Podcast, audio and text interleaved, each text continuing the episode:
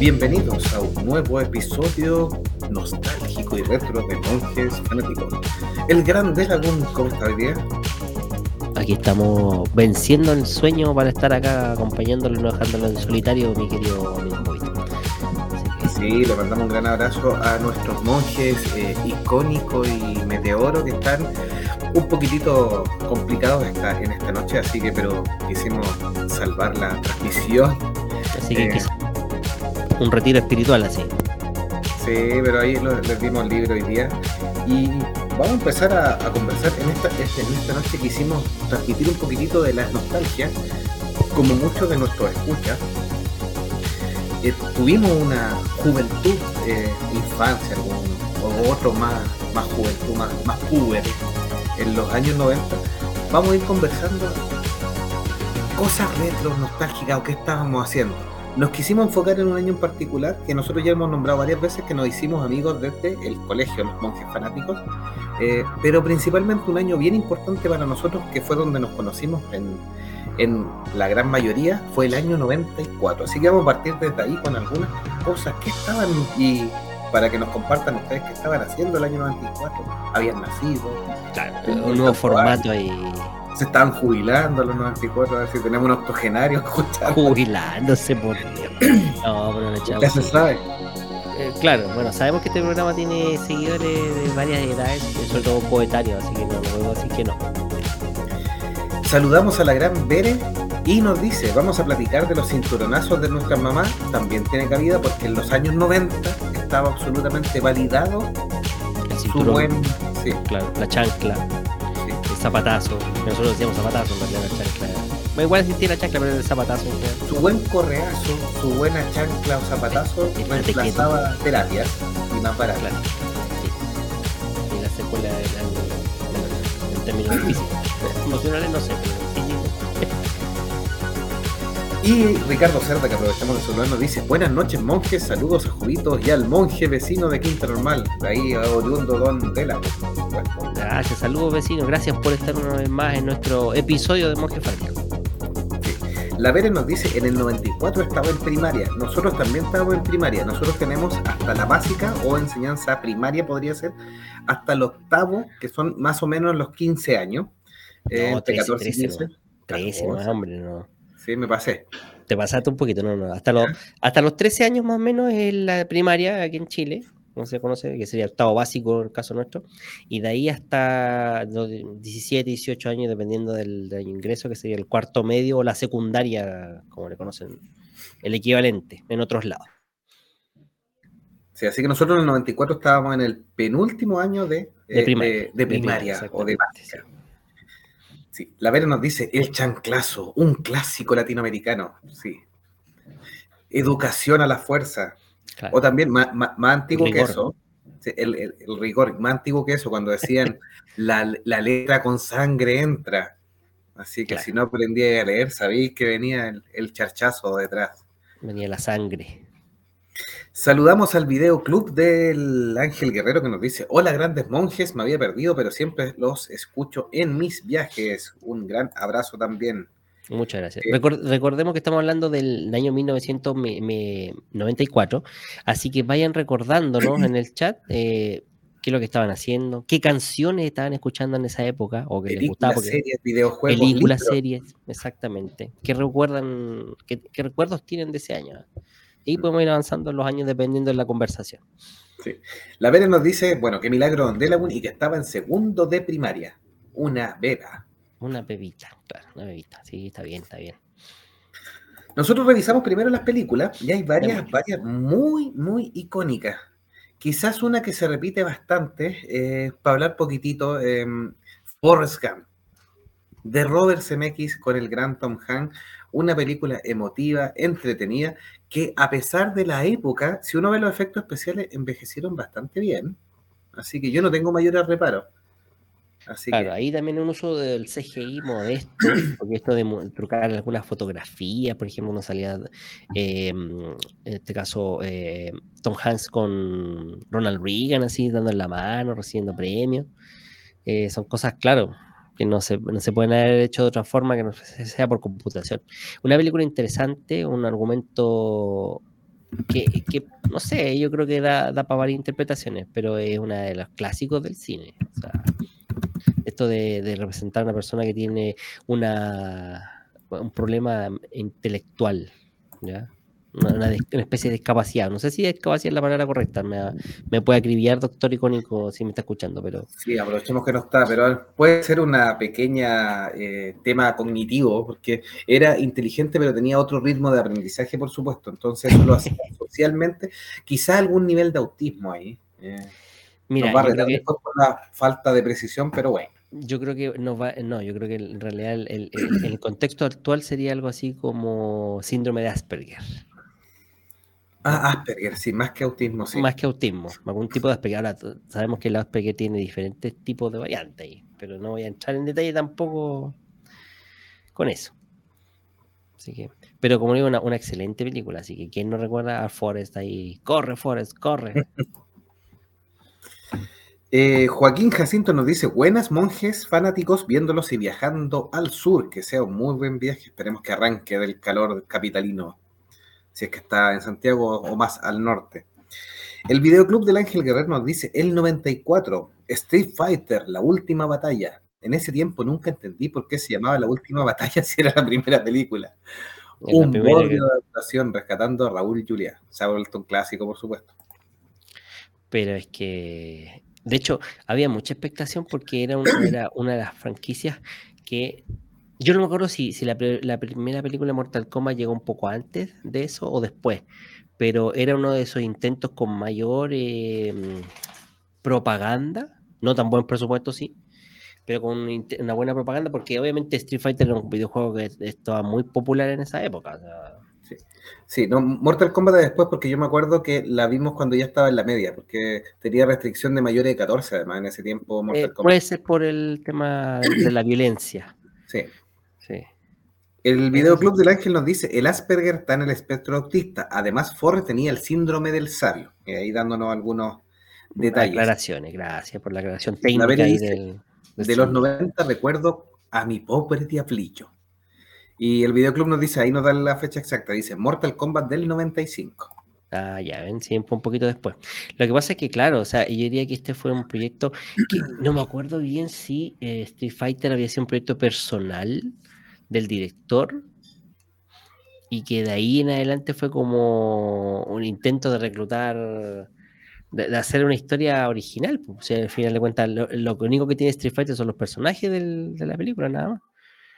Y que eliminó.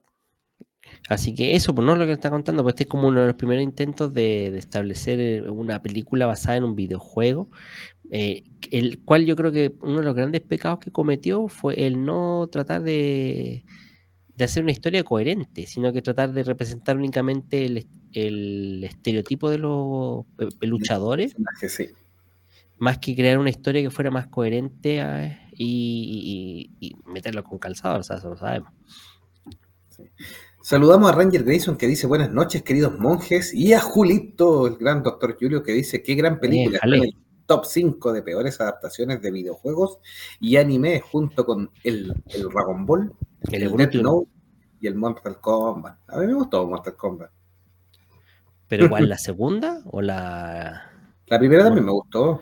La, primera, es bastante decente, no podemos decir que no. Christopher Lambert era Highlander, man, sí. Claro. Pero ya está medio olvidado de Highlander ya, cuando apareció eso. ¿Qué otra película tenemos? Ah, ¿Quién le dijo a Juan Claudio que era el Guile? dice la primera, Sí, Julito dice la primera es buena, la segunda es mala. Y la Vera nos decía, los cosplays estaban chulísimos.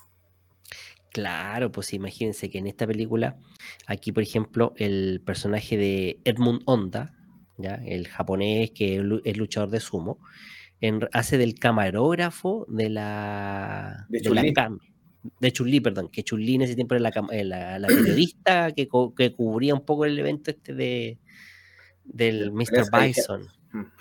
Claro, algo nada que ver. Pues, y el Ken no es más que otro luchador que se volvió, como que conoció a Ryu. Y, y eh, Ryu y Ken no tienen como ningún tipo de, de versión más que ser el hecho de que uno es chino y el otro era americano. O sea, como. Y ni Rubio siquiera era. Entonces. Bueno, en fin. La, la Vera nos dice, Highlander vive en mi corazón y memoria. Y Julito dice, comentario Funaki, le falta pierna a la chulí. Pero es que esta era una de las primeras apariciones de. pero Nina Wen compensa igual.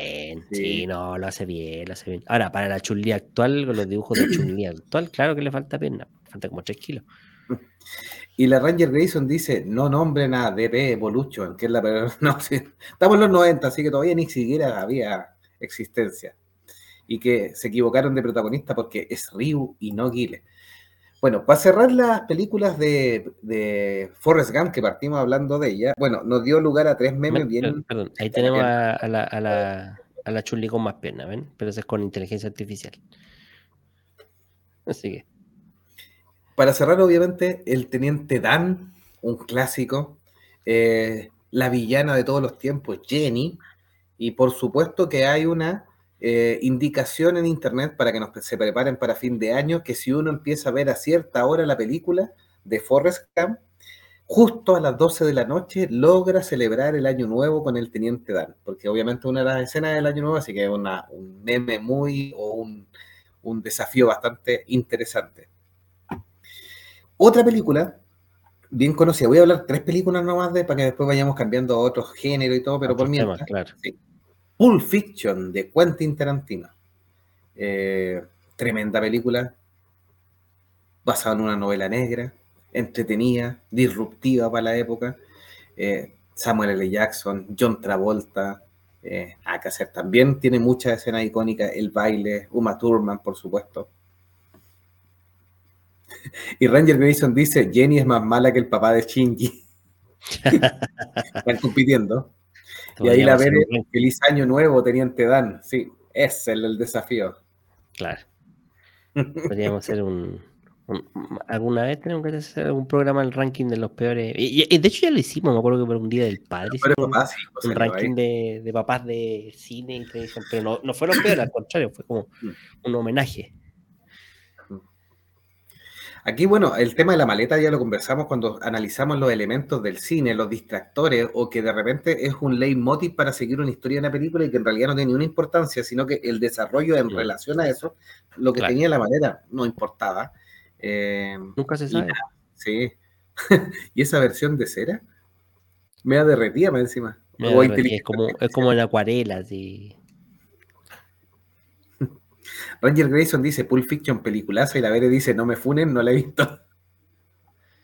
No, pero tiene que ver la cosita ver si ya, eh, como decía icónico, película antigua, ya el spoiler no es válido. sí, bueno, pero Vere nunca es tarde. Julito nos dice deberían ser los protagonistas masculinos o femeninos más malos. Vamos a tenerla en carpeta, no, no es mal tema. Jenny va a estar, por supuesto. Que hace sufrir al pobre Forrest ¿Le gustó esta película, no? Este, este, este es un clásico de, Tarantino. Puso a Tarantino eh, para muchos dentro del. La, catapultó la fama, sí. Y, elevarlo. Aunque me parece que esta, esta, es de la época donde el señor Weinstein financia las películas. Sí, sí, ahí de pasada loca. Pero bueno, independiente de eso, el tema es que la película es un clásico, súper conocida. Así que vea la cita Beri, se lo recomendamos. no se está perdiendo una joya por no, no verla. Ranger nos dice dónde se violan a Bruce, a Bruce Willis. ah.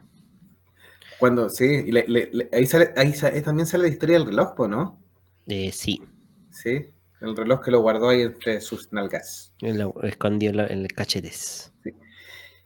Y me voy a cambiar de género para hablar de la tercera película, después podemos retomar otra película. Estamos recordando los años 94, cosas sorpresitas cuando nosotros éramos chiquilladas nomás, por supuesto. No, niñuelos todavía. Sí. Esta, porque Forrest Gump no me acuerdo de haberla visto al cine. Pulp Fiction sí la vi al cine. Y em, esta sí que la vi. El Rey León. Clásico de Disney, pero totalmente opuesto a lo que hemos estado conversando. ¿Vio usted ahí? La cigüeña. No. no, lógico. E, esta yo la, bueno, la, de las tres películas, una que fue Forrest Gump la vi en televisión abierta y la otra dos en videoclub, así, en rentada y todo. De hecho, esta, esta de Rey León, yo encuentro que, o sea, yo la, me acuerdo de haberla visto más grande y, y de verdad que, pese a ser una película muy buena, creo que no me llamó tanto la atención como puede haber sido si la hubiese visto con un poco más de ojo de inocencia. Así que, porque, no la vi el mismo año que él salió, ¿ah? pero reconozco, sí, es bastante buena pero no la vi el mismo año que salió, la vi mucho después. Sí, el ciclo sin fin nos dice la Vere. Ah, sí, a mí me gustó la película, igual es un clásico. Así que, y con todo el cariño que le tengo a John Favreau, creo que innecesaria la versión nueva. En los, live action, no, no, ¿para qué? Hashtag, pero ¿para qué? Así que. Mire, Julito Farandulero nos dice: un personajillo de la farándula nacional aquí en Chile, la Cote López, eh, una vez fue descubierta en la casa de un futbolista famoso y solo atinó a responder que no estaba haciendo nada malo, solo estaba viendo el Rey León. Un meme que quedó para la posteridad de la, farándula chilena. Entonces nos pone ahora, la Cote López, ahora que se separó del Mago Jiménez, irá con Pinilla a ver el Rey León de verdad. Yo creo que está todo lo único que les queda ver el Rey León. Sí. Verla de verdad. O Julito que nos dice, prefiero Toy Story. Eh, me gustan las dos. y la Vere dice, ¿cómo olvidarla? Mi, hermanito la ponía una y otra vez. Es que es el tema, pues uno cuando son niños después la ven 20 veces. Pues. aquí tenemos la action innecesaria. Ranger nos dice, la vi en VHS cuando estaba en quinto básico, el año 95, y lloré con la muerte de Mufasa. De Mufasa. Uh. Y dice, uh. bueno, el gran plagio de Disney que siempre sabemos ahí a Kimba, el león blanco. Que de hecho, si uno busca de repente estos portales, voy a poner ahí, voy a invocar a Meteoro, estos cabros chicos de repente ponen ahí que Kimba es un plagio del Rey León, o sea, tiene como 20 años más. Eh. Bueno, pero y al final todo, eh, eh, muchas de estas ideas son plagio de plagio, plagio de plagio. plagio de plagio. Así que no, no vengamos con cosas, así que. Ahora, eh, para que estamos con cosas, nosotros reconocemos el, Rey León, la de John Favreau, como dices tú, la que estamos hablando ahora, la de 1994, de mejor forma y mucho mejor, y, con más cariño que, la versión de live action. Pues, pero al revés, o sea, las generaciones que vieron primero el live action, lo más probable es que reconozcan esa como mejor incluso habiendo visto después la otra. Claro, así que también todo es producto de su época, lamentablemente. Sí, la Vere nos dice, yo veía Kimba antes que el Rey León. Claro.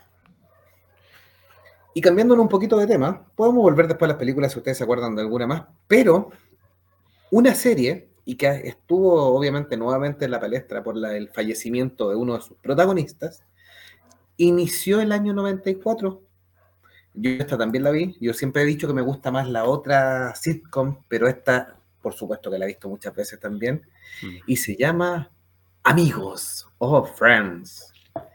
Eh, y el primer episodio fue estrenado nada menos que el 22 de septiembre de 1994. Bueno, y tuvimos la partida de Matthew Perry eh, este año, hace unas, unas cuantas semanas nomás. Eh, entretenidísima serie a Icónico dijo que le gustaba más Friends, que se quedaba más, que todavía sentía que era más eh, atemporal. Sí, sí. a mí en lo personal, o sea, no me identifico tanto con Friends como ustedes. ¿ah? No digo que sea mala, yo digo al contrario, yo creo que tiene su, su influencia en la televisión y mm, incluso, bueno, creo que ustedes también lo habían conversado en los episodios en que hablaron del, de Matthew Perry, eh, un poco la influencia también de Friends o Seinfeld, de, o sea, perdón, de, de Seinfeld, Seinfeld, eh, Seinfeld antes y, y, había otra más anterior incluso a Seinfeld, pero eh, estos son como las evoluciones, de hecho, el, para que estamos con cosas, How You Meet Your Mother eh, es como una evolución de esta Friends, así. son productos de su época también, pues si Friends es muy de los 90 y tiene muchos temas de los 90 y, y son y, sus situaciones de comedia son mucho más, eh, diría yo, eh, o sea, siendo un humor absurdo, eh, mucho más de del paralelismo de los ciudadanos o de la época de los 90. Así que para que estamos con cosas. Por eso yo creo que son distintas. Acá uno le podrá gustar más la que la que reconoce, la que ya visto. A mí me gusta más también la segunda, la otra. Sí. Julito nos dice La Máscara también es del 94. A ver si la conversamos un poquito más después, la película de Jim Carrey, que marcó también tendencia. Ricardo Cerda nos dice, en un coro que estuve por el 2008 cantamos el tema del Rey León en Navidad por la Plaza Monumento. Mm. Eh, la Vere nos dice, Friends, me la vi toda. Sí, tiene su fanática. Sí. Inaburrible en esta noche, dice el videoclub del Ángel, del Ángel Guerrero. No, Ángel Guerrero, sí. y Ranger nos dice, colega para los españoles. Ya nos van a funar de nuevo. Colega, ah, en serio, no, eso no te la creo. Así se llama así en, España. Y Ranger Grayson ahí invocando meteoros dice, antes todavía fue Cheers o Cheers. No sé cómo Cheers, claro. Antes que me corrija. Eh, la Vere dice, los Power Rangers me hicieron alucinar, era algo muy novedoso para el mercado mexicano. No sé si son desde el 94 también. Yo llegué un pelito antes. Vamos, vamos a revisar. Ranger dice, buenísima la máscara. Y dice, no es del 94, pero la serie pasó paso a paso, estaba vigente en ese año. Lamentablemente hace poco falleció Susan Summers. ah, Step by Step, sí. Esas series de, de, los 80 tuvieron como un revival en, los 90, eh, como Duele Crecer, Step by Step. Eh, y no, había otra más que también me acuerdo. Sí, estaba mejorando la casa también, toda esa. Sí, bueno, después, por ejemplo, Fuller House, antes era Full House, Full House era la otra. Y Fuller House, que la reeditó ahora Netflix hace unos cuantos años atrás, que ya tiene cinco temporadas, con Fuller House, que con las hijas ahora. Hija y nos dice, nos dice, el Power Ranger del 93, ven, del año antes que partimos esta revisión.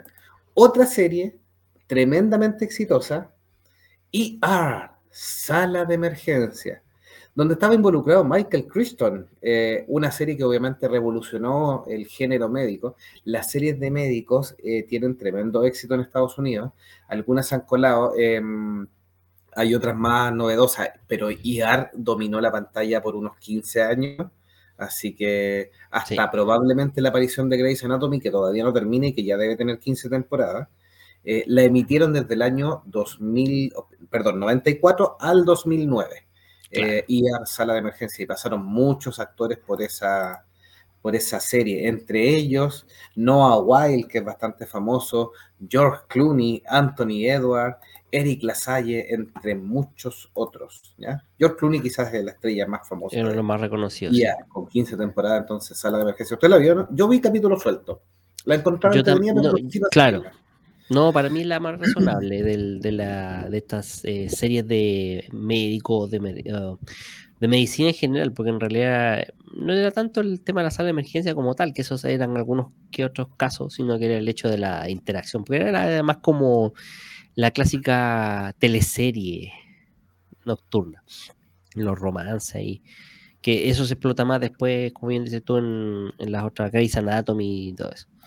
Sí, porque son más modernos. Sí, sí. Así que esta sí, igual la entretenía. Ahora que generalmente en el caso nuestro, estas ER las daban, si no me equivoco, en el horario prime. Sí, sí, totalmente. El, el, horario prime de Estados Unidos también y todo, así que. Sí, así que no siempre podíamos ver, bueno, no había censura parental en ese tiempo para el caso nuestro y, y si los que querían y podían se podían quedar viendo tele toda la noche.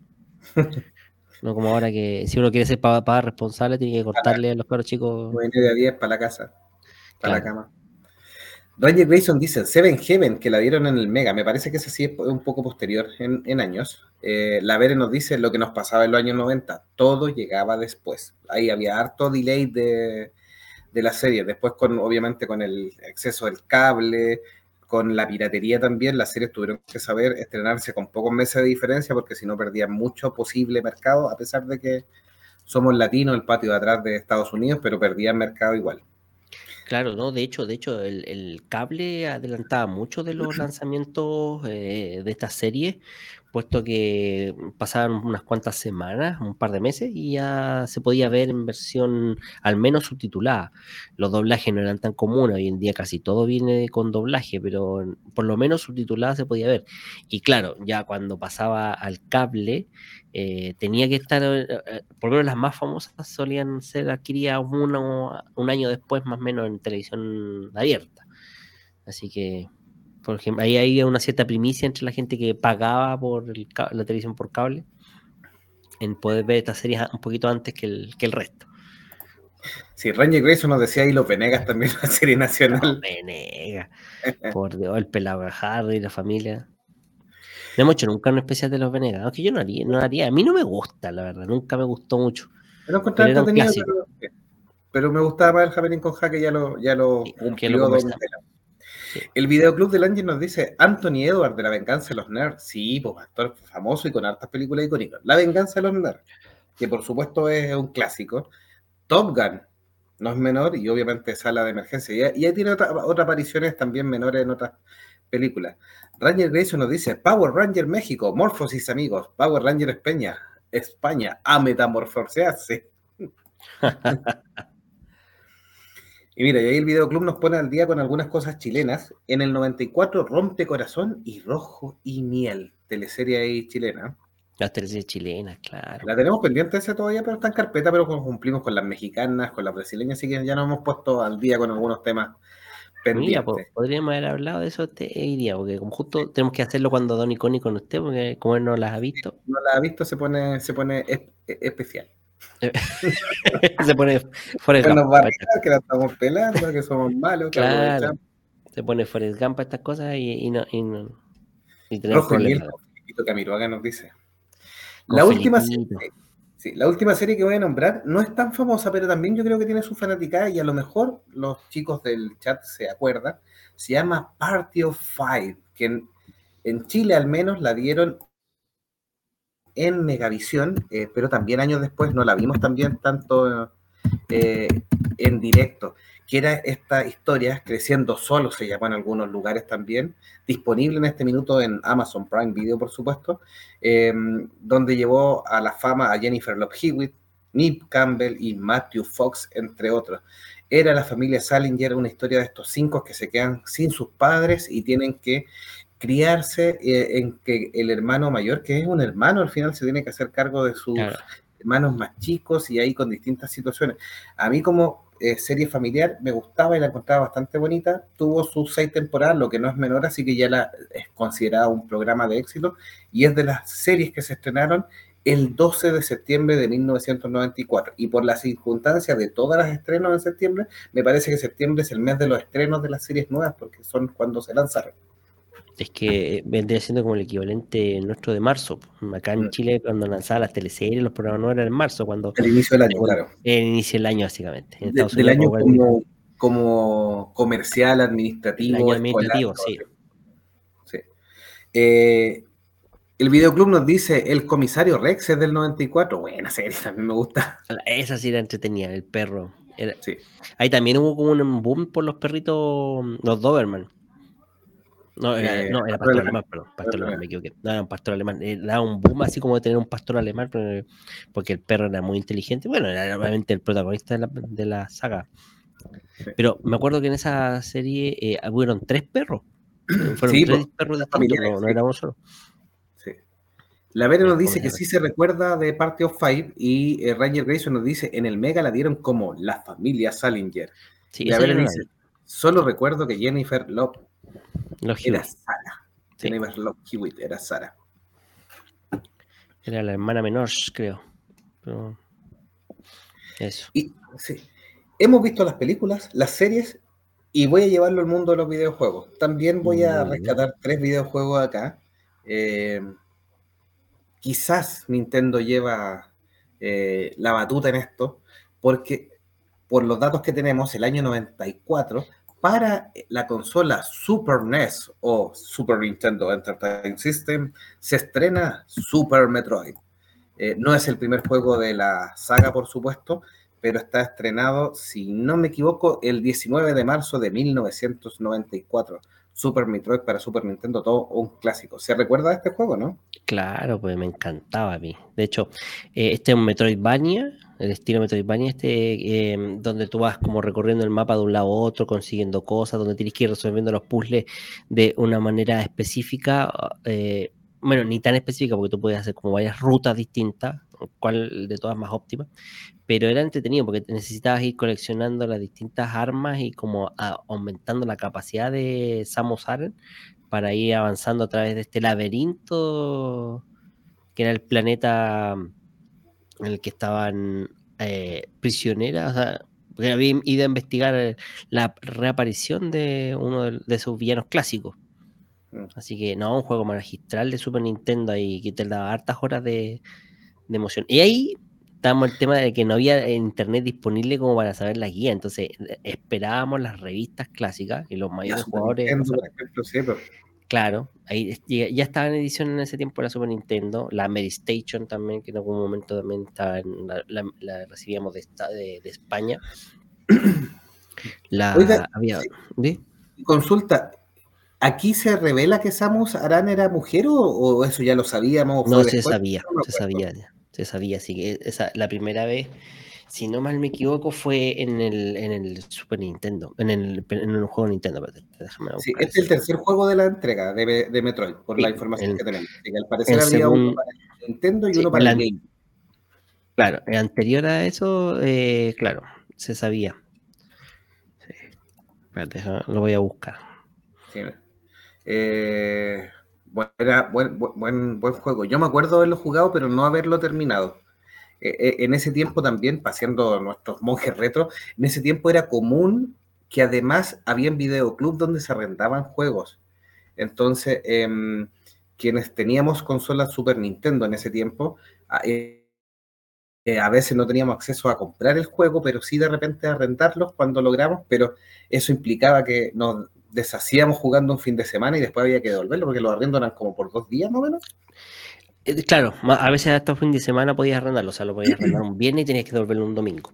Mira, en el juego eh, original de Metroid, de 1986, al final, dependiendo de si tú lograbas el final completo, se revelaba, porque se sacaba de la armadura y se revelaba que el protagonista no era hombre, sino que era mujer, era un personaje femenino.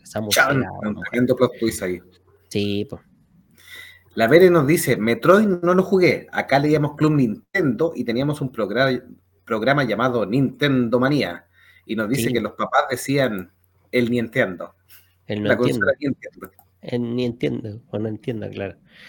No, es un clásico eso. la, la rendé, me acuerdo yo. Y jugaba. Y, lo, y, lo, que uno siempre cruzaba los dedos es que uno tenía su save. Obviamente se guardaba la partida dentro del cartucho. Y claro, uno tenía que arrendarlo, podía arrendarlo después o tratar de renovar el arriendo. Y, y, lo, espera, lo que esperaba era que nadie más lo arrendara para que no le borraran la partida guardada. Porque como se muera uno tanto en, poder completar el juego, a menos que uno pudiera comprar la copia, que rara vez pasaba. y voy a contar una infidencia. Tenía un amigo que le gustaba, también arrendaba juegos conmigo.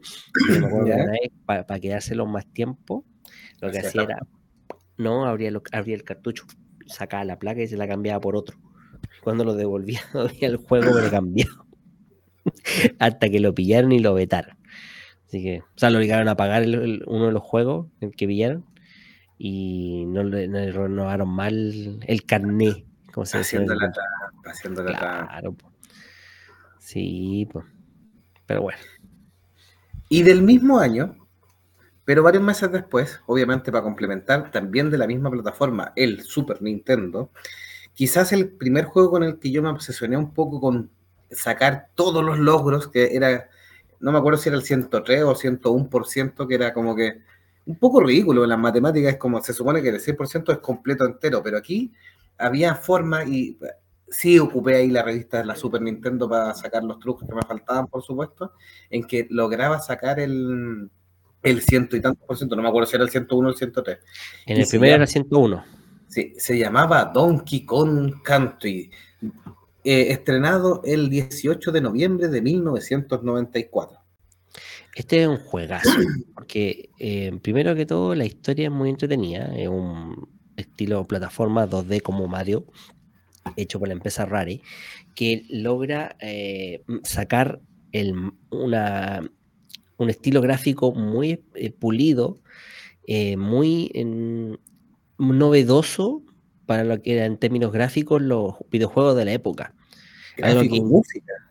Claro, gráfico, a nivel de música también, es muy pegadizo, una, jugabilidad muy, eh, bastante sofisticada dentro de todo, porque tú puedes jugar con los dos personajes a la vez, intercambiándolos en ronda en ronda. Em, digo, mejoró mucho la jugabilidad. todo lo que era el juego de Mario original lo, lo convirtió en este Donkey Kong Country, agregándole nuevas mecánicas que hizo, que hizo en realidad, yo creo que a Nintendo replantearse con un poco de celo, diría yo, todo lo que relacionaba al propio Mario, porque esto le vino a dar un golpe a la cátedra, fue un, un batacazo que dio en, Super Nintendo y que se convirtió en una franquicia y usando justamente el personaje de Donkey Kong, que e, era como el villano de la historia de Mario Bros. Pues, aquí estamos con cosas. Aquí retoman un personaje que, que pasó a ser villano, un malo, y lo convierten, y le dan su propia historia y su propio trasfondo y muy entretenido. Y como bien decías tú, se podía sacar el 101%, o sea, tú podías conseguir más de más del 100% de los logros ahí. No, tremendo juegazo, tremendo juegazo. Em, a ver, ¿qué nos dicen? En una belleza de juego, nos dice Ranger Grayson. Eh, la etapa de los trenes, nos dice el videoclub, más difícil que la cresta, hasta que se supo la pillería del principio. Bueno, ahí están los, los trucos. La Vera nos dice, el Donkey Kong sí lo tuve. Mish. Sí. Ranger nos dice, sí, las gráficas que tenía rompió los paradigmas. Y ni hablar del soundtrack. Una joya. Maravilloso. Maravilloso, sí. Y la Vera nos dice, me gusta un montón jugar con Diddy Kong. Sí, aparte que le dan Además, una mitología con toda la familia Kong. Sí. No, como te digo, rompió el, en este caso, fue como un segundo aire que le dio al, Super Nintendo, al ver que con la misma capacidad podía generar unos gráficos mucho mejores, cambiando la forma en que se generan estos gráficos. Como si ustedes quieren una banda sonora recordadísima. De hecho, ya en ese sentido teníamos muy buena música con eh, Super Mario World, que tenía una, banda sonora buenísima, con eh, Alinto de Past, ya en el Super Nintendo también, tenía una banda sonora muy buena, y los Final Fantasy, que también tenían un gráfico, que ahí vendría siendo los últimos Final Fantasy que llegaron a Nintendo después de todo el quiebre que pasó entre Nintendo y, y la compañía, no me acuerdo cómo se llama. Y, mm, no, no, era otra más. No me acuerdo. Square Enix, parece que era. ¿Mm? Entonces, el tema de Rare ahí, eh, una empresa que, después en algún momento la quiso comprar Nintendo, hubo todo un, un dramón de por medio ahí con, con Rare. Para, tratar de conseguir un poco este, este aprovechar este tipo. ¿Ellos eh, fueron los mismos que estuvieron metidos después con Killer Instinct o no? Sí, ellos le desarrollaron para Nintendo eh, el, famoso Killer Instinct usando una tecnología bastante nueva ya para Nintendo 64. Sí, para mí fue un juegazo que lamentablemente por las mismas peleas de las compañías no tuvo muchas secuelas eh, tan exitosas, pero Killer Instinct para mí fue muy, muy buen juego también. Em, Ricardo Cerda dice el Superstar Deluxe con su árbitro perro. Yo no me acuerdo de eso. El Superstar Deluxe. El, Superstar Soccer Deluxe. Superstar Soccer Deluxe. Sí, Ese, era un mod donde, o sea, era un truco con, con, los controles que tú podías cambiar al, árbitro y que la, la cambiar por un perro que seguía la pelota. Sí. Y el año 94, bueno, la Vera nos dice, el año 94 fue el primer año de la devaluación del peso en México. Fue una locura, bueno, inconveniente ahí de las crisis económicas. Eh, Julito dice, son raros los Killer Instinct. Después del primero lo echaron a perder. Sí, el primero es muy bueno y después como que no logra. Eh, yo encuentro muy bueno el, primer Killer Instinct, pero después no logra despegar. El tercer juego que quiero recalcar de este año 94, estrenado entre fines del 94 y ya casi pasándonos para el otro año, una plataforma que estaba empezando la competencia, por supuesto, pero en el año 94 se estrena en arcade, que sería el Tekken. Juego de luchas eh, utilizando los famosos polígonos en su, minuto eh, y que fue bastante eh, exclusivo de PlayStation en su primera etapa hasta que después se pudo volver multiconsola harto tiempo después. y conocido en español también como El Puño de Hierro. Así que tiene su fanática, por supuesto. Claro. pero, o sea, aquí lo rompedor era más que nada el estilo gráfico, porque aquí lo que era la jugabilidad, me tengo que decir, y, perdónenme los fanáticos, pero yo creo que era un poquito más retrógrada en términos de, golpe, golpe, patada, patada y, punto. O sea, no, no habían grandes coreografías ni, ni técnicas de enlazar golpes como ya tenía Mortal Kombat, por ejemplo, en aquellos años. O sea, yo creo que en ese tiempo sí, Street Fighter y Mortal Kombat que tú eran muy superiores a Tekken. Así que solo era novedoso como en la gráfica, ¿no? Claro, porque usaba el, concepto de un mundo bidimensional con personajes tridimensionales. Entonces, un poco eso que se pudiera trasladar y que pudiera esquivar en, en, fondo, eh, lo hacía más novedoso, pero y, un poco más simple también, como te digo, el sistema de combate, pero que ha ido evolucionando. Eso, eso hay que decirlo. Un juego que no se ha quedado estancado, pero que en popularidad me atrevo a decir que tampoco ha logrado ser tan, tan superior a, otros a otras versiones. Así que, pero bueno, un gran juego también. Sí. Eh, Ranger Grayson respecto al Superstar Soccer Deluxe nos dice, también estaba la versión latina, el campeonato brasilero, donde salía el Culu Ah, pero es que es que salieron bastantes versiones pirateadas del Superstar Soccer. No sé si, no sé si llamarlo pirateada, porque eran como versiones locales del juego, donde salían las ligas de cada país. Como bien usted había, este, este, yo no sé si, no, sé si alguna vez era o no oficial. Y que claro, salía la liga chilena, la liga y que el único tema era que cambiaban los nombres los personajes y los colores de las camisetas. Algo que tú igual podías editar y crear tu propio equipo dentro del juego, eso yo me acuerdo. Entonces, no sé cómo era que lo hacían, y por eso de ahí que me, cuesta creer que era 100% oficial. Y esta era la primera, mm, eh, eh, como el primer apronte de Konami en, los juegos de rival directo, obviamente, de los FIFA. De los FIFA. Y que era muy entretenido a la vez. En ese tiempo, sí, totalmente. Mira, Julito nos dice respecto al Tekken el Tekken, un juegazo con historia y bien hilada. Sí, muchos recalcan que a pesar de lo gráfico y del tema de las combinaciones de botones, que no era muy pulida, eh, la historia era bien lineal y bien bastante armada y le daba bastante sustento al videojuego y por eso tiene su buena fanaticada del Tekken. Eso podría ser que la historia fuera más robusta en, en términos de por qué los luchadores se juntaban a pelear. O sea, en Street Fighter no era más que demostrar, porque como el concepto era en peleas callejeras, demostrar que era el mejor peleador. Y en Mortal Kombat, bueno, ¿para qué decir? Ahí tenía un trasfondo más. la tierra del Oddworld. Claro, un poquito más, eh, elaborado, pero tampoco, digamos, oh, qué bruto. La Vere dice: en esa época los gráficos afectaban la jugabilidad. Era una por otra. Y Ricardo Cerda dice, sí, el campeonato brasilero, que cuando habían cambio gritaba la hinchada, ¡Viva Cena! Sí, algo así.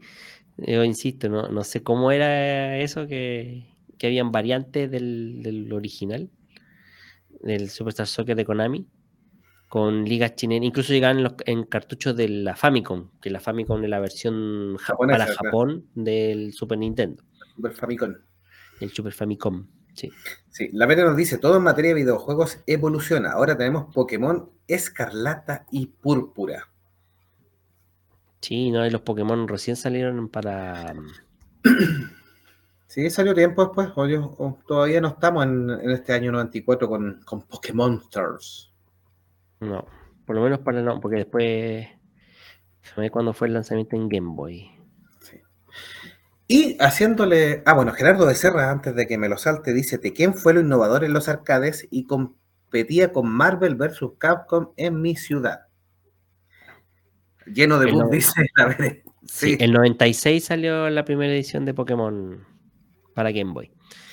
Y Julito nos dice, en el Tekken se dice que el papá de Kazuya Mishima quería pelear contra el peleador más fuerte, una premisa muy parecida al King of Fighter 94. Y al final le gana el hijo que él creía haber matado y le quita todo a su padre Heihachi, ahí dándonos contexto de la historia de Tekken. Claro, claro. Y siguiendo todas las temáticas que en este Monje Reto estamos revisando el año 94, y hemos hablado de películas, series, videojuegos, estoy siguiendo como la publicidad de Monje Fanática, libros. ¿Qué libro había leído usted ese, año, don Jovito? se estrena ese año El Alienista, novela de Caleb Carr, publicada en este año 94 y ambientada en un Nueva York de 1896 una historia de thriller, asesinato, que utiliza personajes verídicos también, por supuesto, que los va nombrando y los va entrelazando con la historia de sus personajes de El Alienista, en, en una Nueva York bien convulsionada y bien de principios o finales del siglo anterior.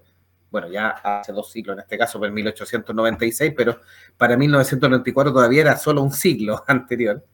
Em, y que inspiró bastante en el tema de la novela un poco policial, un poco de misterio también, eh, y fue obviamente considerada una tremenda novela de detective, histórica y misterio al mismo tiempo, donde incluyó o entrelazó eh, elementos conocidos o incluso la historia de Jack, el destripador que habría cruzado hacia Estados Unidos.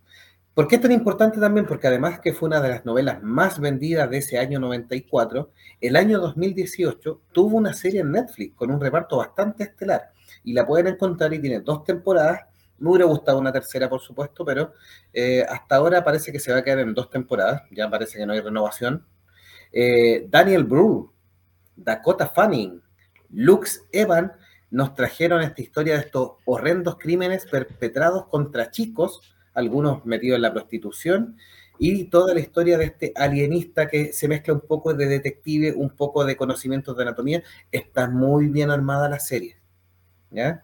Así que el doctor Laszlo Chrysler, por supuesto que era este alienista, una especie de protopsicólogo que mezclaba ciencia, cosas de detective y también conflictos psicológicos con respecto a eso, y que para muchos establecía una metodología absolutamente eh, disruptiva para la época, avanzada, eh, para poder cazar a los criminales en esa historia. Una tremenda historia, si no quieren leer el libro, por supuesto, porque le da flojera, eh, El alienista de Netflix, por supuesto. Claro. También la novela que se lanzó ese año, usted la de conocer mejor que yo, pues, Insomnia de Stephen King. Sí. Ganadora de un premio Bram Stoker este año. Así que también es de 1994. Y en los cómics, ¿sabe qué saga se, editó entre el 93 y 94? La caída del murciélago. El arco de DC. Uh, tremendo, tremendo. Me, faltaba buscar ahí los cómics del año 94. Así que si busca alguno más, pero la caída del murciélago, tremenda historia, eh, muy completa y que dio paso después a la historia donde Batman fue reemplazado, o Bruce Wayne fue reemplazado en realidad, por el famoso Azrael, eh, dejando todo atónico, haciendo un cambio, porque todos sabíamos o pensábamos que el posible Dick Grayson era el sucesor natural de, de Batman, pero no fue así en, la historia de la caída del murciélago y toda la historia de Bane, que después tuvo bastantes elementos bien contundentes respecto a la historia de Santa Prisca, si no me equivoco, ahí con, con eh, Bane. Sí, sí. Este es donde, eh, para quien no conozca la, o haya visto la imagen, es la típica portada donde sale Bane rompiendo la espalda a Bruce Wayne. Sí, Gerardo Becerra nos dice, buenas noches, por fin los veo en vivo, saludos a todos. Un gran saludo, Gerardo. Así que, pero nos ha dejado bastantes mensajes ahí en gracias, gracias. ahí por vernos desde el Facebook. Ranger Grayson o comparta si es que le gusta este tipo de contenido, mis queridos camaradas. Ranger Grayson dice monito animado. Vamos a buscar también monito animado del 94. Julito dice, les doy el dato, el juego de arcade Cadillac y Dinosaurio llegó el año 94. ¡Ay, qué bueno! Ahí en nuestra transmisión en vivo, eh, donde Laguna está mostrando una de las historias más clásicas y una de las portadas más clásicas, quizás también con la muerte de Superman, va como en la misma línea, como esto de renovarlo y llegándolo al punto mortal en esa quebrada de espalda de Bane, este monstruo, eh, eh, y también bien criticado en su minuto, después la historia que le complementan a Bane logra elevarlo como un poco como personaje y que no es un tipo tan bruto pero finalmente es una dicotomía en que el mejor detective, uno de los tipos más inteligentes del mundo, clave, o el mejor detective, es vencido finalmente no por inteligencia, no por astucia, sino que netamente por, fuerza, bruta. Fuerza bruta, sí, exactamente. Lo cual desconcertó un poco a los fans, pero también después, dándole una lectura con un poco con el tiempo, dijeron, claro, la única forma de vencer esta mente maestra y millonario fue la fuerza bruta.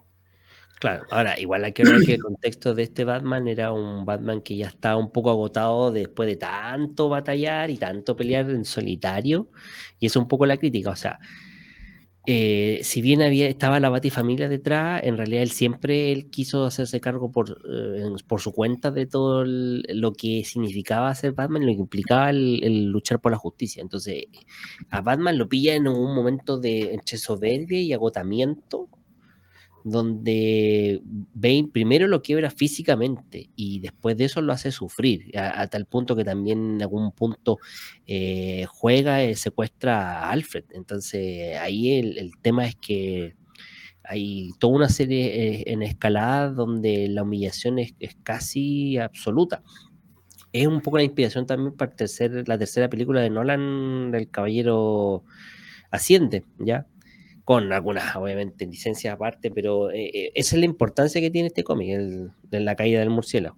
y bueno, y ahí estamos en pantalla viendo eh, Carl dinosaurio que nos mencionaban también. ¿eh? Un juegazo también de los arcades de ese tiempo. Es una buena idea para una serie, ¿eh? Creo que hay una serie de Cadillac Dinosaurio, ¿no? No, no me suena. Porque, ah, es bonito, sí, pues bonito sí. Sí, es bonito, es bonito animado, sí. Pero para una serie live action, es buena, buena idea. No sé, no sé. Ahí, como no sé si es el momento. La, ver, sí. la Vera respecto al alienista dice, voy a verla, tal vez me compre el libro. Sí, buen, buena recomendación. Gerardo Becerra, así como estamos comentando, en los 90 también salieron la línea de cómics de la muerte de Superman. Sí, la muerte de Superman y El reino de los Supermanes también, tremendas sagas del año 90 donde los cómics estaban muy mal mirados, todavía no tenemos el boom de todas las películas de Marvel, DC se seguía manteniendo, por supuesto, Batman era, era Batman, ya habíamos caído porque en los años 80 fueron más de Superman, eh, o eh, eh, con Christopher Reeve, por supuesto, haciendo Superman, y después caímos en, los oscuros 90 con el, Batman de Tim Burton y después las distintas versiones en distintos años. Pero la muerte de Superman es de 1992, para tenerlo más claro. Y de hecho, fue tal el revuelo de este cómic, vamos a hacer un poco el tema, el revuelo de este cómic que fue noticia mundial, hasta la CNN lo cubrió, porque era un evento donde se básicamente inédito. O sea, Superman siempre fue una inspiración por muchos años, el mayor superhéroe que tuvo DC Comics.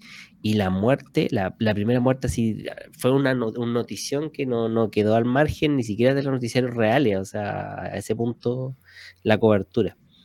Y la, la historia después, pues, la, ¿cómo dices tú? el, reino de los Superman y después el retorno de Superman. Así que. Sí. Magistral. Y esta es la película, la en animada también, que no son, son bastante buenas, pero yo diría que él sigue siendo más, más eh, apoteósico el, cómic. Sí. Julito nos dice, tuvieron que pasar 14 años después de que Bane casi matara a Batman para que Dick pudiera tomar el manto en el 2008. Tal cual. Ranger Grayson ahí decía efectivamente la inspiración para el Caballero de la Noche 3. Eh, la Vera dice, de los cómics míticos de Batman, tal cual. Qué buen juego el Cadillac y Dinosaurio, nos decía Ranger unos juegos favoritos junto con Capitán Comando. Capitán Comando, otro clásico. La Vera nos dice Spider-Man, la serie animada es del 94. Vamos a buscar bonito, ya viene. ¿eh? Y Monstruos del Nickelodeon también. Quiero solo recalcar un libro más, em, pero este a lo mejor es un gusto personal, de, pero del año 94. Un libro del 92, pero en español editado el año 94. El cuarto libro de la saga de. Eh, los vampiros de Anne Rice, El ladrón de cuerpos. Continúa la historia después de entrevista con el vampiro, Lestat el vampiro y la reina de los condenados. Entonces la, historia nos vuelve a contar la historia de Lestat con todos estos personajes del mundo vampírico de Anne Rice, pero tomando una base quizás a una de las series de ciencia ficción más conocidas, muy antigua, que era los famosos ladrones de cuerpo, pero aquí en vez de un extraterrestre nos mezcla con este tono vampírico de una criatura capaz de tomar el cuerpo y obviamente aprovechándose de Lestat, que era un tipo que le gustaba jugar al límite con todas las situaciones. Eh, es una novela tremendamente entretenida y se las puedo recomendar. No sé si en algún minuto la van a adaptar, porque recordemos que los derechos se los eh, vendieron a IMC, que sacó una serie de La, de, mm, la Bruja de Mayfair actualmente que parece que no le fue muy bien, pero ellos tienen los derechos para toda esta saga literaria de Anne Rice, em, que tuvo una tremenda película de entrevista con el vampiro y ahora la sigo encontrando buena, y una muy mala de la Reina de los Condenados, así que veremos si se logran redimir en algún minuto. Ese es un gustito nomás que me quería dar. No, tranquilo, muy bien, súper bien. Así es. Bueno, teníamos como hablamos de Superman, hablamos de, de Batman también. Eh, dijimos eh, Batman, la importancia de este cómic de la saga, la novela gráfica de la caída de murciélago. Y la cita Vélez nos mencionó a El Hombre Araña también, pues yo creo que una de mis series favoritas del, de Marvel en dibujo animado, esta versión de Spider-Man de 1994, entrenada en, Fox Kids originalmente.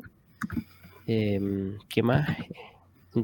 Eh, que se, o sea, se dio entre 1994 en noviembre y el 31 de enero de 1998. ¿ya?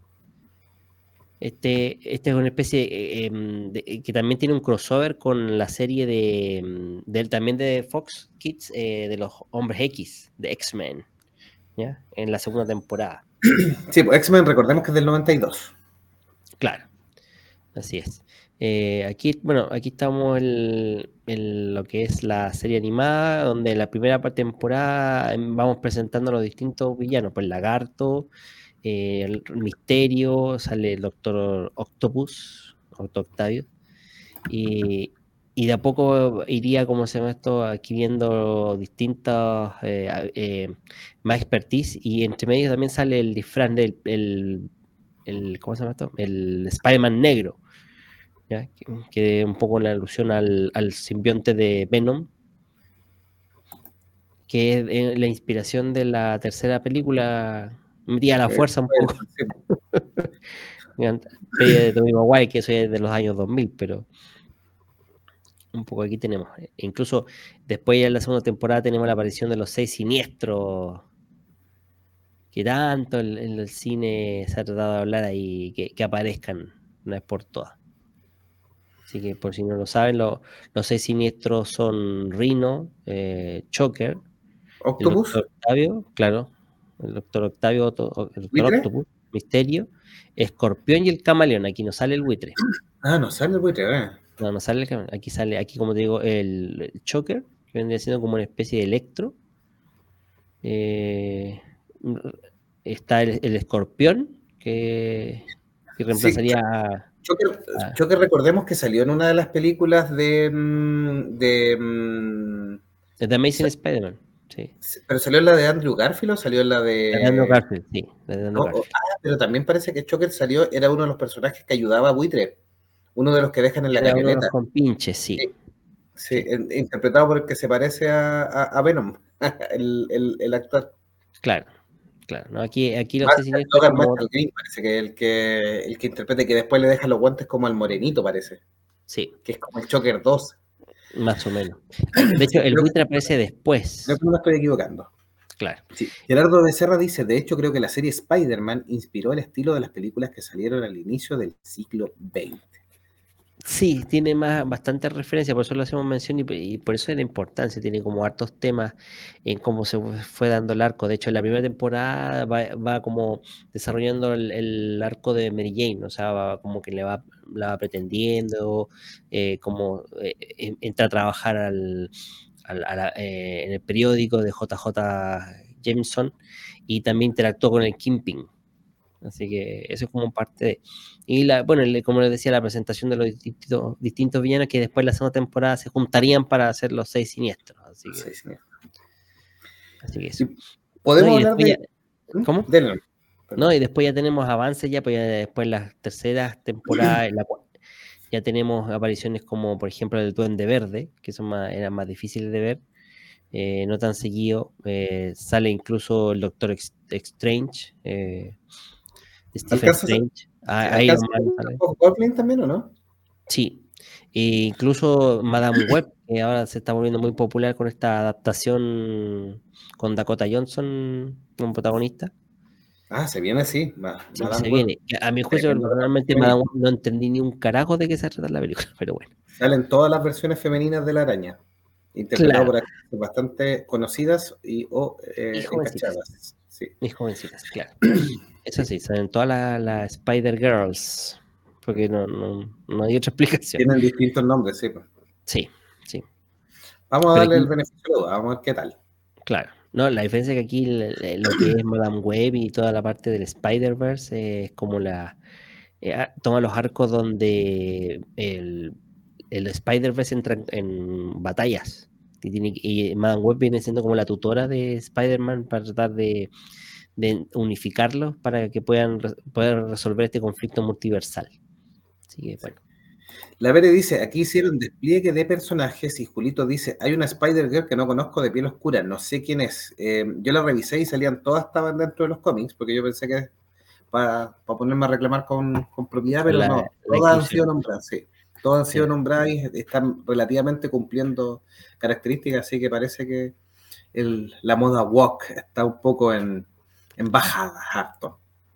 Así que o sea, se está moderando en realidad, por, fin, o sea, después de esta inclusión a la fuerza de, muchas películas y series.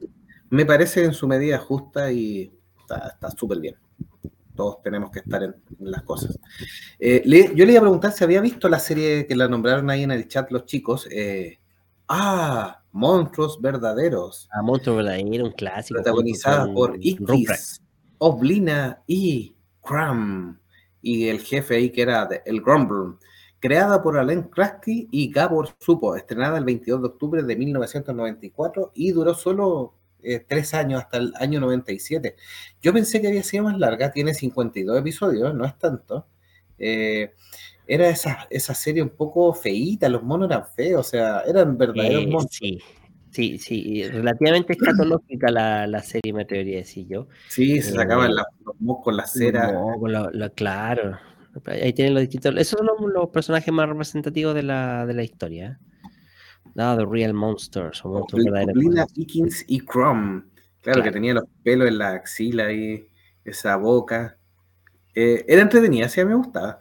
Sí, no, sí, era livianita. Y como te digo, junto con Aventura en Pañales o Rugrats, como se conocía después, igual era más. Era, era un espacio que en el Mega me acuerdo que daban, que era como entretenido. Así que. Pero no era como de niño niño, yo me así que es como más de preadolescente. Sí, era como, era como la primera antesala de Monster Inc. que después sacó Disney, porque estos, estos monstruos eh, iban a la escuela de sustos para aprender a asustar de mejor modo a la gente.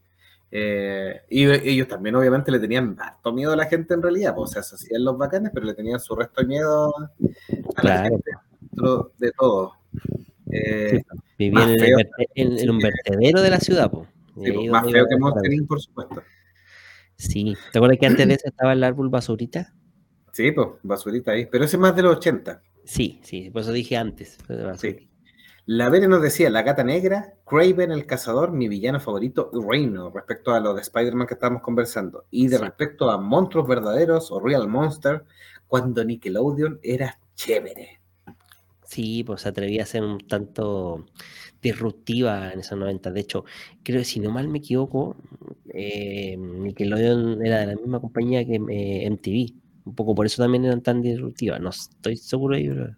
Ahí tengo una imagen del álbum Basurita, ¿eh? por si acaso, para que vean que la referencia es lo que, lo que estamos hablando.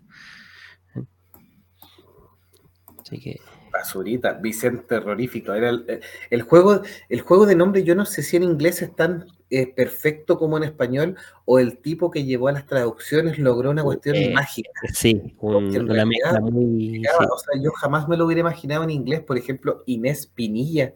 No sé si las palabras pegan tan bien como acá, que era una tipa con las espinillas típicas, pero se llama Inés Pinilla. Claro, mira, aquí por ejemplo tengo otro, igual de esa chiquitita, pero mira. Rolo Vito. Pedro Medario. Pedro Medario, sí, pues. o Rolo Vito, ¿qué más había? Así que tremendo álbum basurita.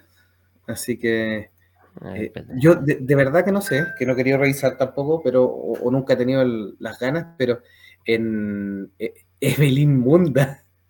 Claro. El tipo que hizo estos subtítulos es un genio, es un genio, un tipo, pero con imaginación absoluta. Eh, Lógico, las mezclas que pudo conseguir son muy. son tremendas. Sí, la Vera nos decía, Nickelodeon era la alternativa a Disney, irreverente y arriesgado. Sí, pues en ese tiempo sí, efectivamente. Eso sí, ese era, el, ese era como el, aire de ser más, de, desplegarse lo que era Fox Kids, en algún momento, y Disney también, pues. Rubén Permiso, hoy qué ah. buena lámina esa. No, sí, son muy buenas, sí, sí, por eso estaba buscando acá las distintas. Sí, ¿Usted tuvo el álbum Basurita, no? Sí, yo lo tuve. Sí, no me acuerdo lo completado jamás, pero. No, no, tampoco, yo acuerdo que. Nata ¿Eh? ¿Eh? Ulises Natacha, Natacha Anchita, Ulises Tropeado.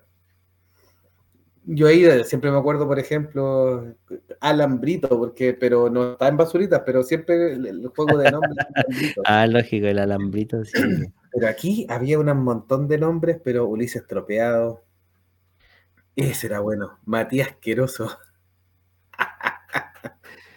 no, así está claro, sí. La Vere dice, esas cartas llegaron hasta España. Allá le llaman palomilla basura. palomilla basura, aquí está palomilla basura. Este, este, este es choro. El oh, violento. El violento. ah, eso ya, pues así podemos seguir todo el rato. Pero ya. Vamos, no, eso decía cuando las láminas se pegaban con cola fría. Exacto, no tenían el sticker de autoadhesivo, sino que tú tenías que pescar la colografía, pegar, y a las dos semanas, sin falta, abrías el álbum y empezaban a despegarse las laminitas. Pa, pa, pa tenía que estar otra vez pegando las cuestiones. y el árbol así cae más arrugado, así por, culpa del pegamento. Ay, sí, estamos viejos. ¿eh? Estamos viejos, mijito. el, el año 94 también se estrena en animación japonesa, que también nos gusta revisar, por supuesto, ah, eh, Yu Yu Hakucho. Y es súper atingente a la época porque em, para el 14 de diciembre está avisado eh, que se viene em, estreno de live action de Yu Yu Hakucho. Y para los fanáticos de esta, de esta saga, em, también llamado El Fantasma Juguetón, esta serie de mangas de Yoshihiro Togachi, ¿ya? el famoso Togachi, creador también de Hunter x Hunter, odiado y amado en partes iguales. Em, el estudio Pierrot entonces nos, lanza este anime que en varios lugares se estrenó el año 94 por ahí y viene esta nueva versión de, Netflix que promete que va a cumplir al menos con la misma premisa de, One Piece, que es generar, yo de hecho le encuentro más potencial a Yu Yu Hakucho de mm, Netflix que a One Piece.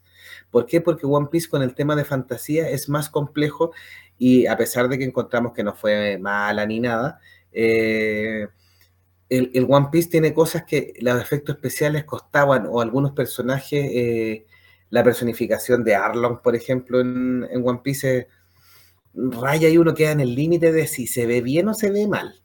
Claro, pero no, pero quedó bien. O sea, sí, no, se queda bien. Uno, al final pero eso queda un poquito extraño o ahí en el límite, así como uno hace, mm, ya sí, la compro. Pero Yu Yu Hakucho, con los personajes que tiene, creo que tiene más potencial. Ya. Duelo muerte con cuchillo, dijo ahí la, la no, es difícil, sí. O sea, personajes que son fuera del canon humano, eh, esta mezcla de, por ejemplo, robots, eh, animales, siempre van a ser muy extraños y difíciles de justamente eh, llevar a la pantalla porque nunca, nunca van a ser 100% digeribles. porque o va a parecer cosplay barato o se va a notar mucho en la mano el, el computador, imaginada por, por computadora eh, incluso el hecho de que sean, no sé, pues, hasta un títere. Ahí pensemos en el Yoda original que se veía mejor incluso, pero cuando lo cambiaron a CGI, eh, todos como que echamos de menos al, Yoda de, de, 1980 y siendo que Yoda, ese Yoda títere, si bien se veía mucho más realista, era harto feo. sí, por eso sí era harto feo, si no, no digamos que era la, una maravilla estética así muy bonita, era harto feo el Yoda original de, de títere. Entonces, eso, o sea, yo creo que es, un desafío llevar personajes que son no son humanos, a, la, a, la, pantalla grande. O, al, a la televisión. Julito nos decía, no me hablen de Togachi, que se mandó una tremenda cagada con un spoiler de Hunter x Hunter. Se supone que quiso hacer una especie de regalo en caso de que él no pudiera terminar la, la, el, el, manga, cómo podría terminar la historia y ahí eso los mató, los tiene peleando, etc. La Vere nos dice, Netflix se comprometió a, cambiar los, a no cambiar a los pelirrojos por gente con exceso de melanina. Eh, no lo sé. Los pelirrojos son discriminados. Una campaña a favor de los pelirrojos. Mucha difícil. Y la Vere dice, no puedo creer que Naoko Takeuchi esté casada con este mangaka. Dicen que eso es la causa de que Togachi no termine, porque Naoko tiene tanto dinero que... ¿Para qué? que lo, tiene mal acostumbrado y por eso no trabaja, aunque siempre ha señalado que es tema que la forma en que él dibuja y trabaja, lo trabaja en una postura absolutamente inadecuada y que él no la logra arreglar. Hay mil historias respecto a eso y que por eso después de escribir un, volumen de repente sufre de la espalda y del lumbago crónico, etcétera. Vivía en un basurero, decía. Pero ahí tenemos el botón JJ Martin, que hace poco salió esta semana la noticia de que el botón había confesado que no, lleva, no había avanzado nada en todo un año. Así que. Ay, maldito, sí. Así que, ¿para qué? Eh, cuando se trata de plata. Mira, estoy mirando el cast en, en, internet respecto a Yuyu Hakucho. De partida son actores orientales, así que para que estén tranquilos. Eh, y segundo, los veo con pelos de colores, pero son todos actores orientales, así que no veo inconvenientes con lo que están reglando. Así que están, estén tranquilos, se ve bien, eh, se ve muy real, sí, quizás mucho, pero se estrena en diciembre y ahí vamos a ir de las dudas, aunque dicen que estuvo eh, no Togachi involucrado, pero alguien de, la productora que tenía los derechos estuvo bastante encima de Netflix también para lograr algo adecuado. ¿De qué trata Yu Yu Hakucho? Porque los que ya conocen saben, pero quienes nuestros oyentes no conocen, es la historia de Yusuki Uramechi, un adolescente rebelde y violento, y que además se porta bastante mal, pero hace un acto de altruismo importante. Cuando un pequeño niño está en peligro, él se arriesga y muere atropellado por el automóvil al salvar a este niño. Pero obviamente que este acto altruista hace que cuando llegue al, otro mundo, uno de los shinigami, estos eh, espíritus japoneses que tienen que ver con la muerte, estos dioses o seres sobrenaturales que tienen que ver con mucho con la muerte, de almas. dice, no, este compadre, no, no, no sé qué está haciendo acá, así que lo manda de vuelta al mundo de los vivos. Déjale justamente un segador de almas. Así que es el tema. Ahí estamos viendo las imágenes de los personajes casteados para, por Netflix para el, live action de Yu Yu Hakusho. Así que, ahí tengo una imagen mejor. Vamos a ver acá. Mientras tenemos el contexto y ahí está, O sea, hay que tratar de entender que igual tampoco se puede 100% 100% tener así fidelidad con el, con el manga.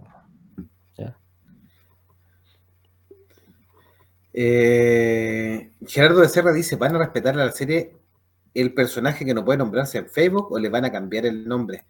Ese, ese es por el nombre latino, parece que... Ahí no sé, ahí me pillaste, porque yo no, conozco mucho este anime, entonces... Eh, o sea, yo me acuerdo de el personaje de Hey, eh, mm, pero no me acuerdo el nombre de los demás, así que para que nos recuerde ahí don Gerardo de Serra. Quizás, quizás me acuerdo y me voy a reír después, pero así que eh, sí, no, no, no, no me acuerdo, por si acaso.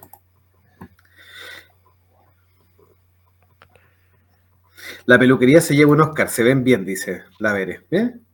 Enganchó a la Vere, está ahí lista para Yuyu Hakucho. Claro. Eh, otro anime que voy a confirmar por mientras, pero me parece que también es de este año, o sea, del año 94, que es el que estamos revisando ahora, es de una saga bastante popular, eh, renueva bastante la historia. en algunos lados sale que es del año 95 y en otros del año 94 dirigido por Shoji Kawamori, Macros Plus. eh, basado en nuestra serie, por supuesto, Super Dimensional Fortress Macros, en el año 2040, donde han pasado más de 30 años desde la Primera Guerra Espacial con los gigantes Centraedi, en el planeta Eden, un nuevo habitante, en un planeta nuevo, por supuesto, eh, que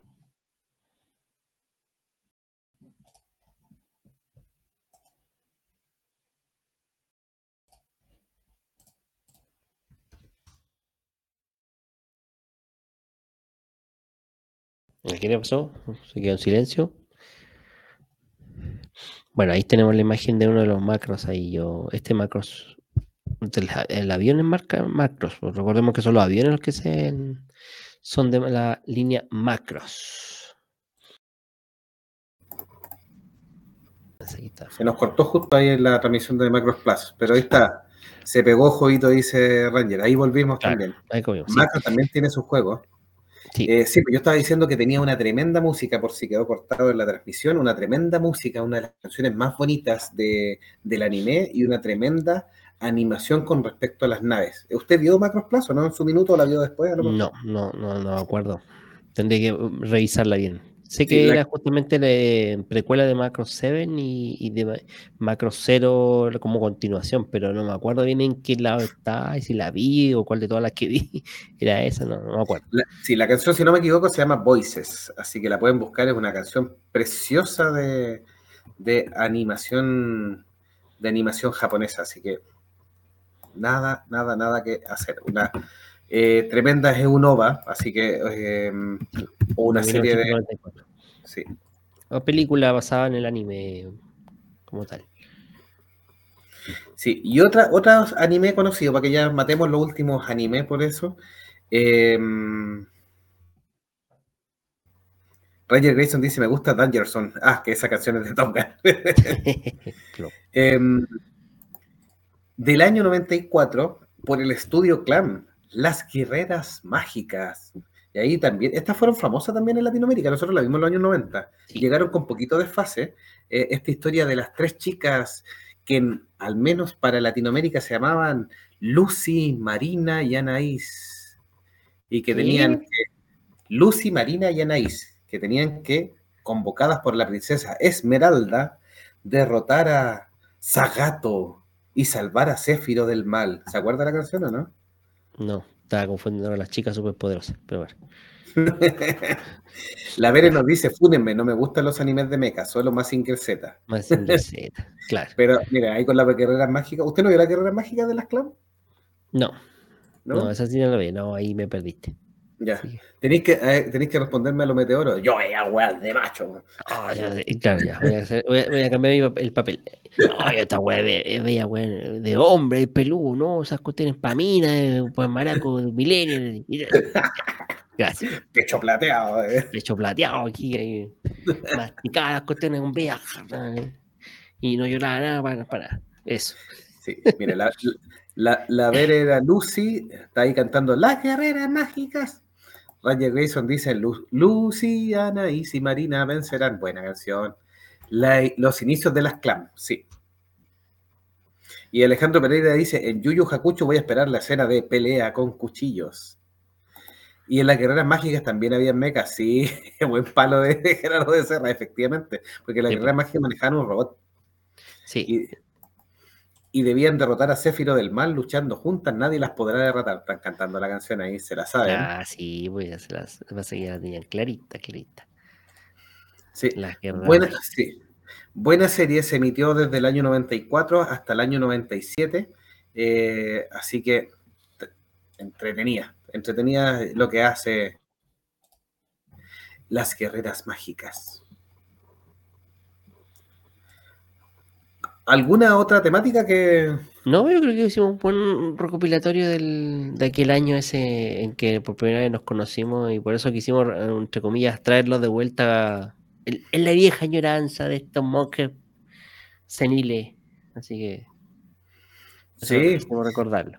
Sí, quisimos, quisimos traer un capítulo especial de Retro Monje en los años 90 que teníamos muchas cositas, revisando todas las temáticas que en general revisan los monjes fanáticos, videojuegos, anime, dibujos animados, series antiguas, películas y libros también, así que eh, me gustó el programa de día donde la y me gustó verlo de vuelta, así que gracias, gracias por, gracias. por, eh, invitarme a tu programa, Joy. Oh, sí, es su programa, nosotros se lo estamos cuidando, donde la No, así tranquilo. Que, Así que Gerardo Becerra dice también el aporte Locomotion que llegó a México en esas fechas, o al menos conocimos muchas series gracias a ese canal.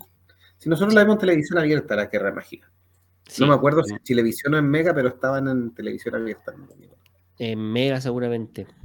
No, en Chilevisión yo creo que Chilevisión traía más anime que, los sí, aunque Ranger Grayson dice que las vilas daban en el Mega, puede ser, yo no me acuerdo.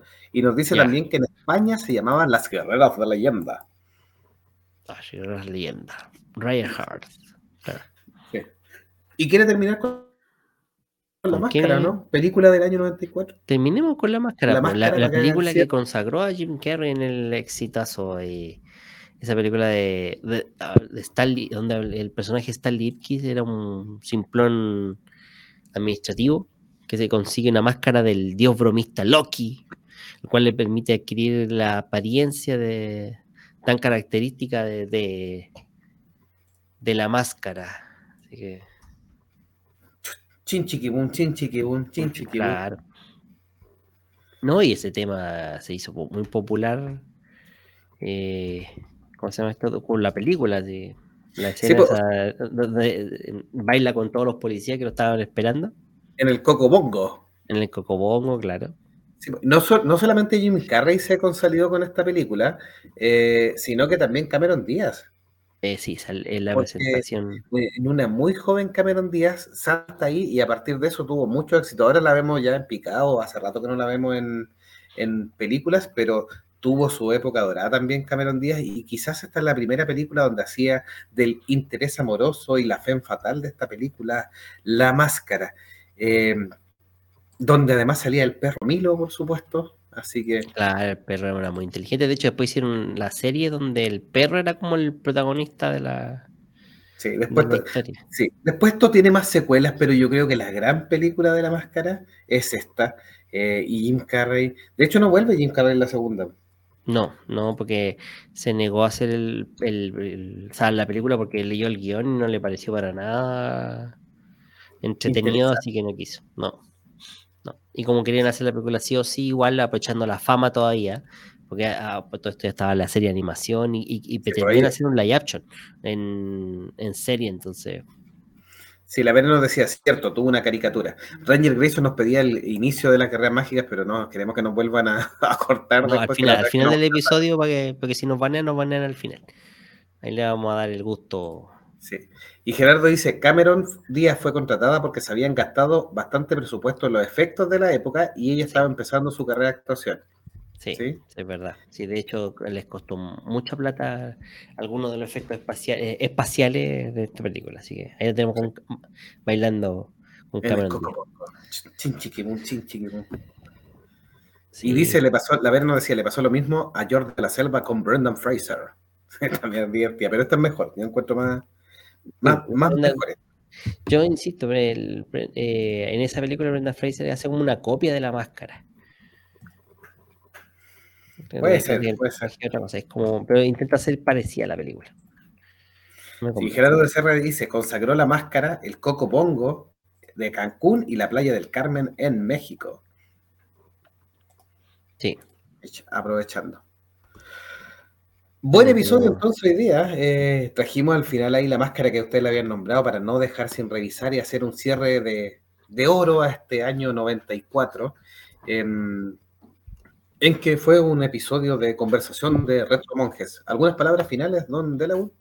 No, está bien, un episodio entretenido. Ojalá nuestro público se haya entretenido en este hora, casi hora y media de conversación, donde tratamos varios eh, ¿cómo se llama esto? Episodios, o sea, varios elementos, cine, películas, ya lo dijiste, del año 1994. Así que ojalá haya sido un episodio entretenido y que simplemente lo, lo compartan con quien crea que le puede ser de utilidad. Así que, eso. Eso.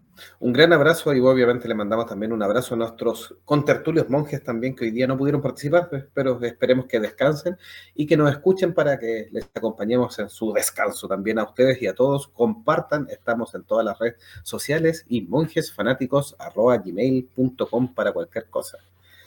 Hasta un próximo episodio. Visítenos más seguido, dice Don Dragon, ¿ves? No, sí, está bien, porque ahí cuando me, inviten yo vengo. Gracias. Está invitado toda la semana. Nos despedimos entonces con las guerreras mágicas. Uno segundito antes de que cortar la transmisión. En un reino muy lejano existe una leyenda que cuenta de tres niñas que lucharán y lograrán salvar a este mundo. Todo le gusto a nuestro público. despertarán a los genios. Esa ya, nos vemos en el próximo episodio de Monjes Fanáticos. Adiós. Lograrán vencer al enemigo. Las guerreras mágicas.